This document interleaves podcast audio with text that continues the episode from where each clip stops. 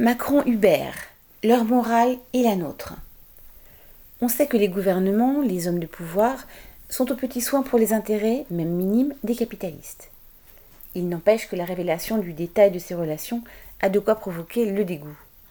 Il en est ainsi des correspondances entre Macron et le patron d'Uber entre 2013 et 2017, récupérées et publiées par un consortium international de journalistes. Il en ressort qu'en octobre 2014, après le vote par le Parlement français d'une loi interdisant le libre accès de la multinationale Uber à la plateforme de demande de taxi, le dirigeant Uber de l'époque, Travis Kalanick, s'était entretenu secrètement avec Macron, alors ministre de l'économie de Hollande. L'entrevue fut fructueuse